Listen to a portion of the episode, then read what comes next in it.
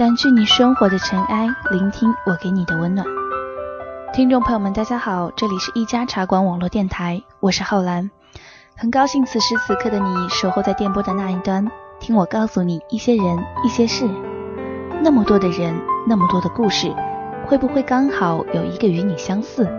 会不会刚好有一个让你想到从前？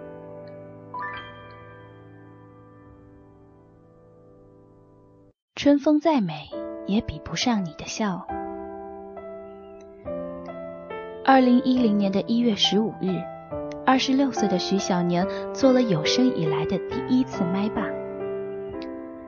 高中同学会上，他发了疯似的抢着去唱每个人点的歌，一手握着酒瓶，一手握着话筒，直到醉成一滩泥，仰面倒在地上。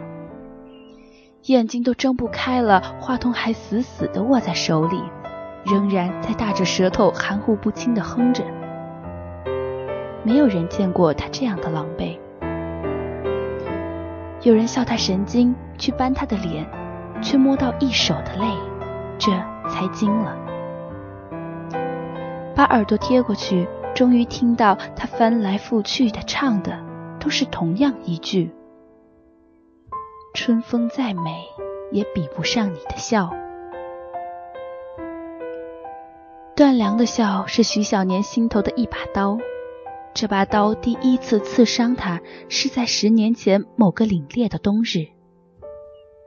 那时候的徐小年真是个土得冒泡的傻小子，穿着刚刚过世的父亲的旧西装裤，却踩了一双雪白雪白的运动鞋。一踏进教室，老师还没介绍完他的名字，就有好多人笑出了声。那是他第一天从乡下转学到城里，妈妈为此特地去集市上为他买了这双鞋，四十块钱是他最贵的行头。他很自豪地说：“去了城里，可别让人笑话。”可他一定想不。他还是让人笑话了。这些笑他的人并不会知道，他为了害怕在鞋面下留下折痕，是怎么一路像木偶一样直着膝盖走过来的。他低下头看着平平整整、一尘不染的鞋面，很难过。在抬起头来的时候，就迎上了一张脸，一张笑着的脸。当然，所有人都在笑，但这个笑容是不同的，有一种超乎年龄的冷漠和轻蔑。这轻蔑穿过皮肉，穿过经络，从骨子里一把揪疼了他。这就是段良，在徐小年残酷的青春，他轻而易举地践踏了他的尊严，一个刚刚懵懂而出的。男子汉的尊严。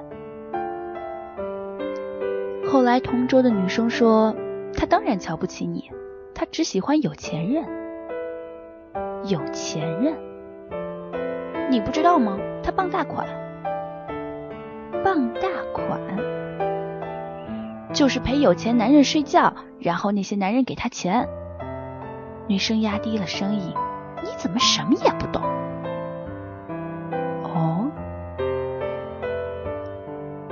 女生继续说：“她有什么了不起？她很美吗？徐小年，你说她美吗？”徐小年很想说她不美，可他不想说谎，他不知道什么样子才叫美。可是这个女孩，她让他这样的疼了呀！能让人疼的女孩，怎么会不美呢？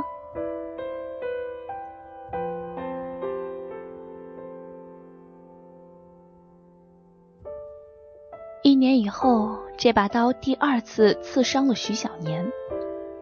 他重感冒去医院打针，在走廊里撞到一个男人，男人骂他：“你瞎了吗？”他刚抬起头，就看到了男人身边的段良。他的脸色很不好，弯着腰，捂着肚子，嘴唇苍白。他又去看那个男人，四十岁或者五十岁。一手夹着皮包，一手扶着他，不耐烦的样子。徐小年下意识的抬头看了看他们身后的牌子，妇产科。他已经不小了，还有什么是不明白的呢？徐小年低下头，擦肩而过的时候说了一句对不起。刚走几步，他就喊他：“哎！”他回过头，他犹豫了一下，说：“别告诉别人。”徐小年有一些懵，他没有想到他还会在意这些。一个已经这样名声狼藉的女生，他的沉默让他慌起来。他小声的说：“求你。”就是这个祈求让徐小年吃惊了。他从来都没有想到他会求他，那么骄傲的断粮，那么无情的断粮，那么赤裸裸的伤害过他的断粮。就在那一瞬间，他想，他可以报复他。可是张了几次口，最后他说：“好。”于是他便笑了，带着小小的甚至卑微的谢意。可是这笑容，却让他的心疼了。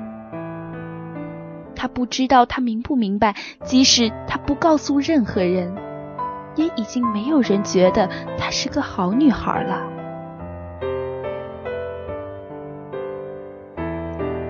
后来，她在一所师范大学学历史，一直没有断粮的消息。城市这么小，如果他问，不会找不到，是他没有找。接下来就到了二十四岁，算命先生说这一年会改变他的一生。那天他下班回家，马路上围了很多的人。他下了自行车，擦着人群推过去，突然听到里面有人尖着嗓子喊：“姓段的，你要不要脸？”好尖锐，刺得他心头一颤。他拨开人群，看到一个穿貂皮大衣的女人在叉着腰骂人，气势汹汹，一脸都是悲愤。另一个女人背对着他。低着头，腰肢纤细。不是他，他想，不要是他。貂皮女人骂到高潮，从包里掏出一叠钱，甩在他身上，喊：“离我老公远远的滚！”钱掉到地上，红红白白的一片。别捡，他想着，别捡。可女人停一停，就蹲了下来，伸出青葱一样的手，一张一张的去拾地上的钞票，抚平了，规整的放在一起。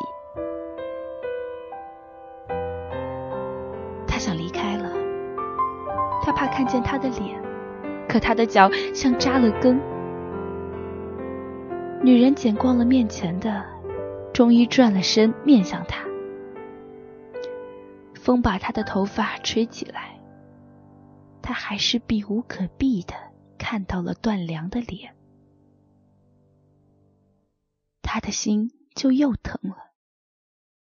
他真的就那么爱钱吗？爱到什么都不要了吗？尊严呢？尊严也一样吗？那时他已经是一名初中老师，不很穷了。在城里贷款买了房子，把妈妈接过来住。妈妈流了泪，说：“可惜他爸爸不能跟着享福了。”他很开心，每天把房间打扫得一尘不染，在徐小年下班前煲好很鲜美的汤。但是这一天，重新遇到断粮的这一天，徐小年没有回家喝妈妈的汤了。他跟踪了他，他去了银行，把刚才的钱存起来，然后在银行门口打了一个电话，之后在外面等。风有些大，他抱住裸露的胳膊，微微的眯起眼睛。他更瘦了，更白了。不再是少女的模样。十年，时间在她身上留下了痕迹，也让她更加的妩媚。十分钟之后，一辆奥迪 A 八开过来，他娴熟的打开车门钻进去。上车的一瞬间，眼神遥远的和他相碰了。徐小年的心砰的跳到喉咙，轻轻一愣，只几秒钟上了车，坐在副驾位上。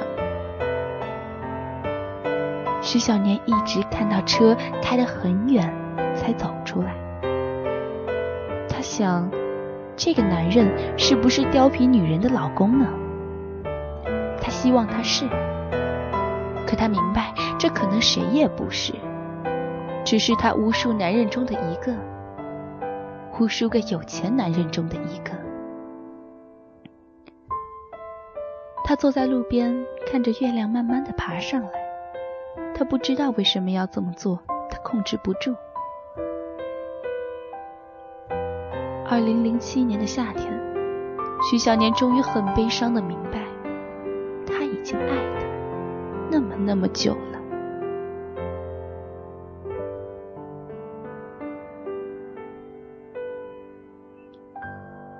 是，他是不可以爱他的，他爱不起。徐小年开始相亲了，以一副几乎迫不及待的姿态去找女朋友。这时的徐小年有一米八的身高，白净斯文的脸，有很多女孩子喜欢了。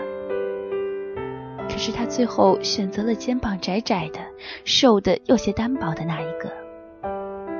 他见到他的那一天，他生理期，手放在肚子上，微微的皱着眉，脸色很苍白。他带她逛街，带她吃小吃，对她好，但不说爱。以后会爱的吧，他想，总有一天会的。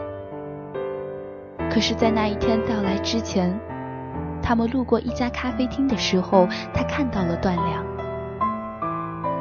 他靠在窗子上，用迷迷蒙蒙的眼睛去看外面满城的灯光。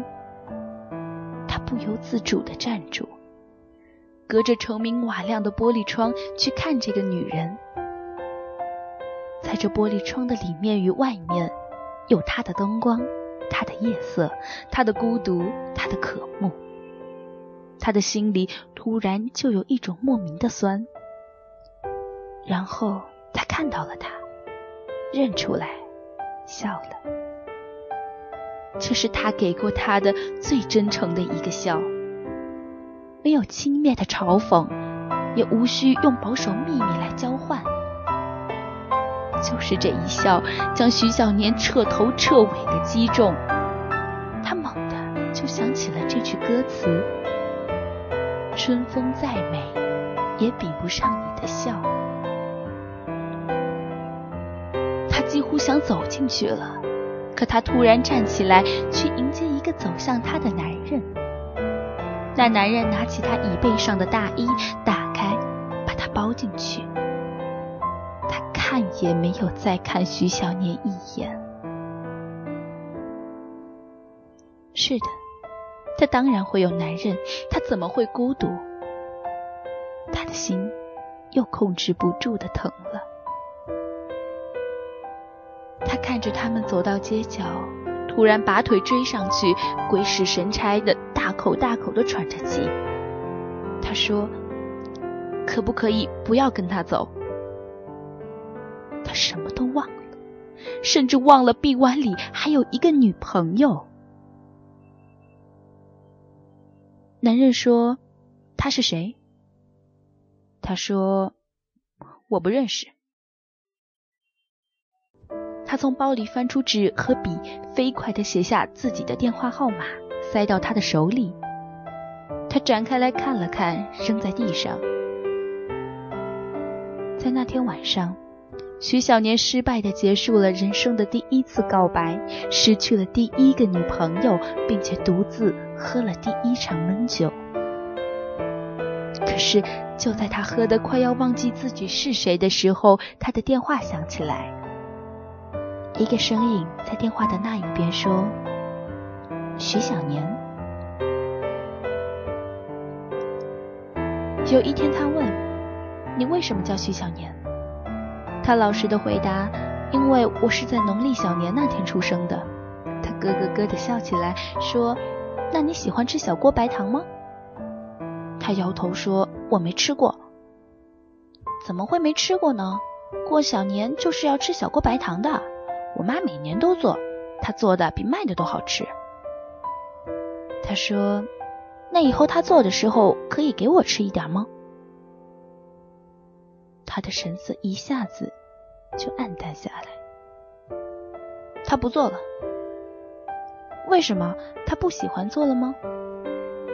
他沉默了一会儿，最后冰冷冷的说：“因为他老了。”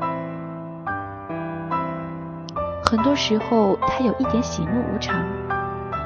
可是你喜欢一个人，他诸多不好都是好。徐小年很想说，人总是会老的，你也会的。他还想说，即使你老了，我也依然喜欢你。可是他知道他有多么的不愿意老。女人如果老起来，有很多事情都做不了。他在这里停下来，不愿意去碰那些让他心里流血的字眼。他只是拼命的攒钱。他知道没有钱，他就连喜欢他的资格都没有。他送给她的第一件礼物是她的生日，他精挑细选了一条金链子。缀着一只憨憨的小金猪，憨得不像话，可爱的不像话。后面细细的刻了他的名字。他捏着链子举到灯光下，让它摆着，说：“这样的链子我多的是，不如退了，把钱给我。”面无表情。他想，他为什么不立刻死了呢？就在他面前。真的把钱退回来了，一千三百六十二块，给他。他递得有些难为情，像手里握着滚烫的红薯，他却接得落落大方，当面点清。放进包里的时候，他突然说：“这就是我的价格，小年啊，我这样的女人就值这个价。”后，他看着他，楚楚的笑了，不是楚楚动人的楚楚，是楚楚可怜的楚楚。在那一瞬间，他给他找了无数个理由。他是被迫的，他只是寂寞，他还没有遇到真爱。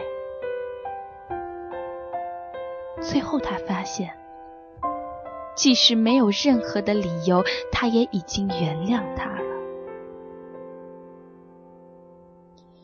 然后他不再送她礼物，除了钱，他再也没有把工资给过妈妈了。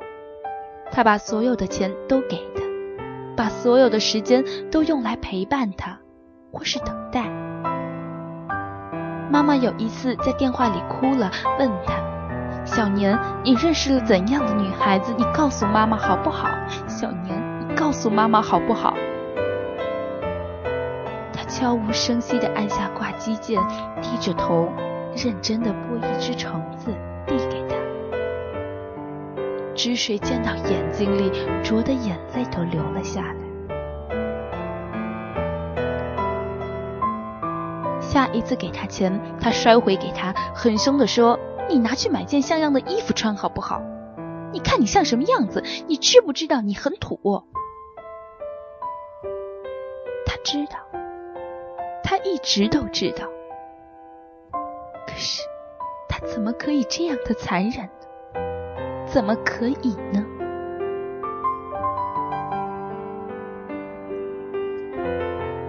他们在一起很久了，久到他以为他愿意嫁给他。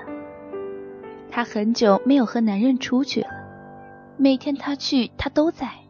他经常给他做菜吃。有时糊了，有时太咸。他越来越简朴，不常戴首饰，连高跟鞋都不穿。他几乎觉得他已经拥有得起他了。甚至有一天，他买了一条暗红色的丝巾，微笑着让他送给妈妈。那天晚上，他窝在他的怀里看了一部片子，片名叫《当幸福来敲门》。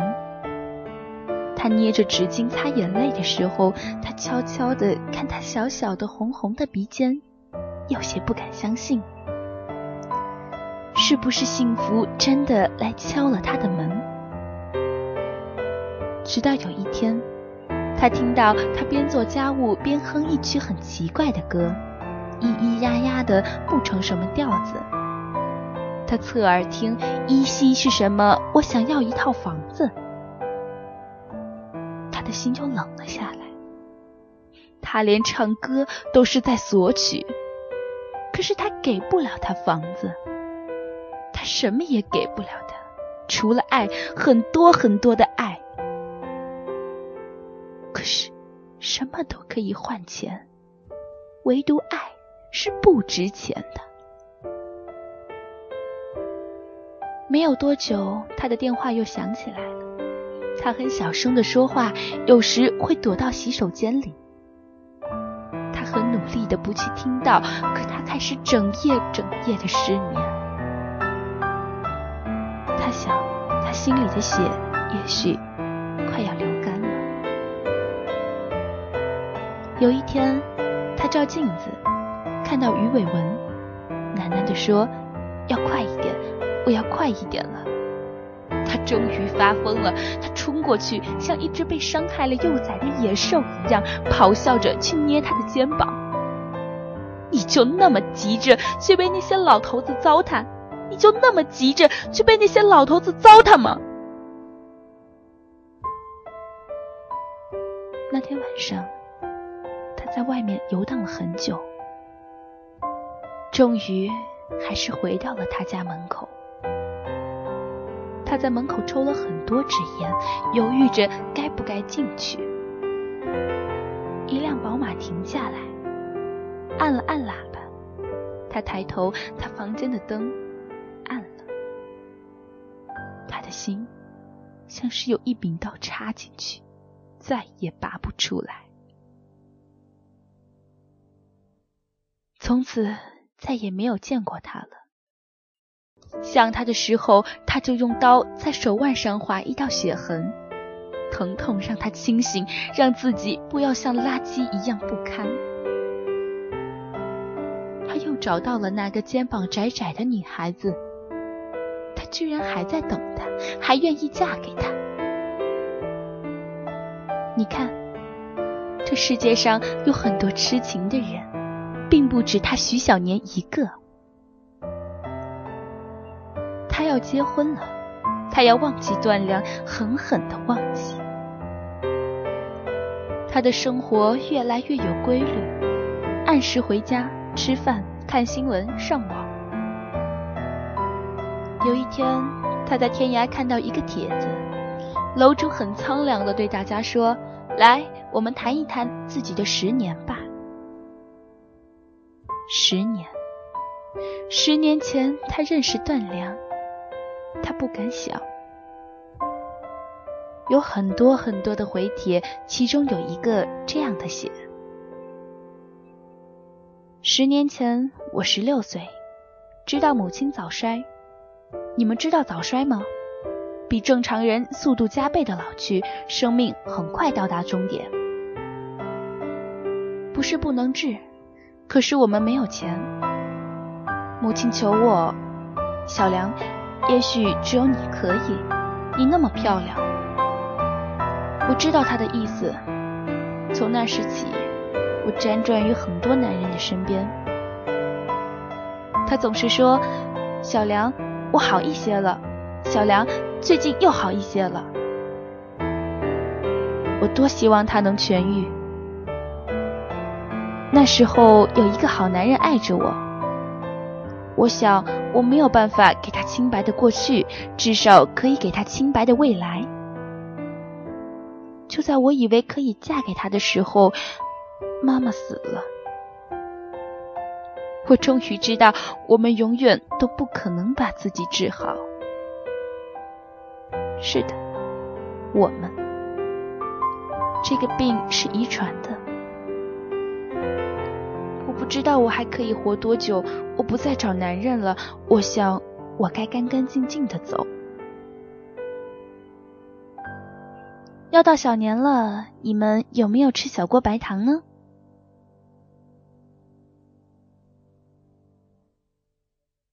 二零一零年一月十五日，同学会。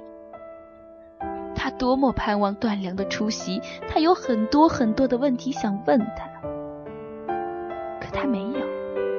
他发了疯一样的打听他的消息，终于有一个人说，在北京的街头见过他，苍老的很厉害。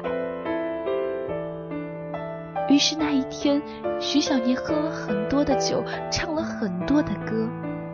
他希望自己再也不能醒来，再也想不起段良的名字。可是，他眼前翻天覆地的全是他的笑。他现在流落到哪里了呢？嫁人了吗？有人疼吗？长出很多很多皱纹了吗？还会唱歌吗？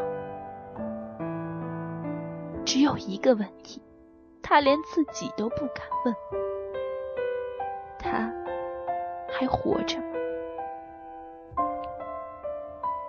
有一天，在网上，他终于知道了他哼过的歌词。我想要一套小房子，能做你的小妻子。饭后你要帮我洗盘子，还要个胖胖的小孩子。等你长出了白胡子，坐在家中的老椅子，可会记得这好日子和我美丽的白裙子？那天，他把自己关在洗手间里，哭的。